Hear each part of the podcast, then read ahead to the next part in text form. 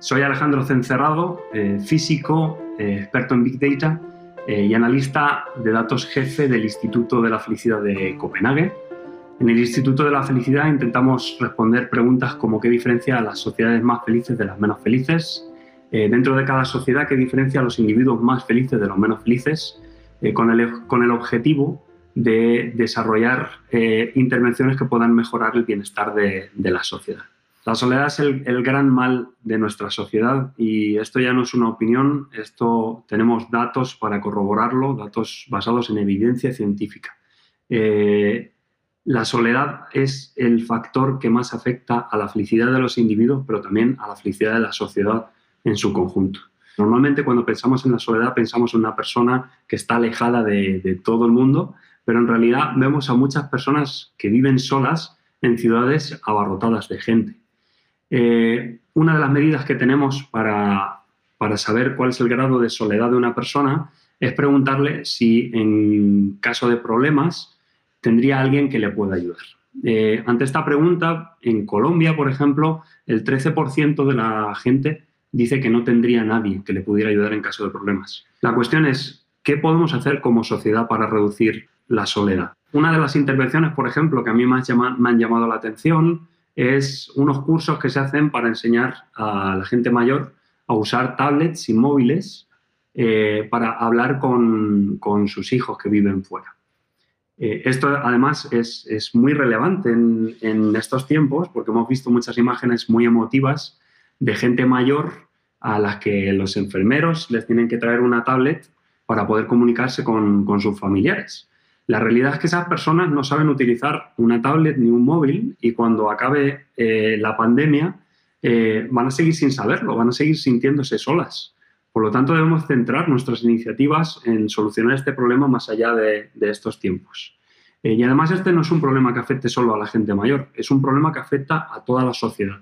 En el caso concreto de la gente muy joven, hemos visto algo muy paradójico y es que son los que más amigos tienen, y sin embargo son los que más solos se sienten comparado con, otros rangos de edad.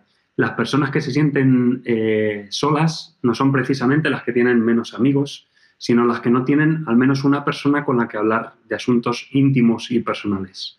En general, cuando hablamos de soledad, no se trata de cantidad, sino de calidad. Por lo tanto, eh, cuando queremos reducir la soledad, no, se trata sobre todo de generar las condiciones que permitan a cada cual encontrar la persona eh, con la que de verdad conecta. En todos nuestros proyectos eh, vemos que la educación tiene un impacto muy importante en la felicidad. Cuando más educada está una persona, más feliz es en general.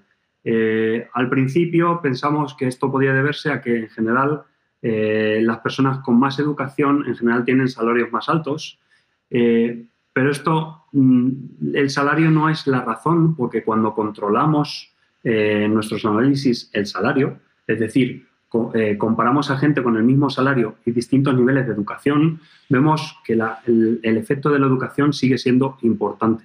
Por lo tanto, no es solo una cuestión de que ganes más, es una cuestión de que la educación te hace valorar de alguna manera más eh, eh, la vida.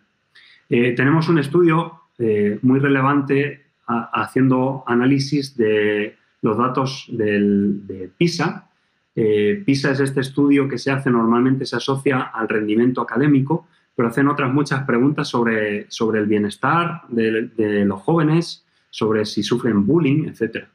Cuando analizamos estos datos, intentamos ver cuál, es, cuál era la variable que más afectaba a la felicidad de la gente joven eh, y hubo una que destacaba respecto a todas las demás y es el soporte emocional de los padres.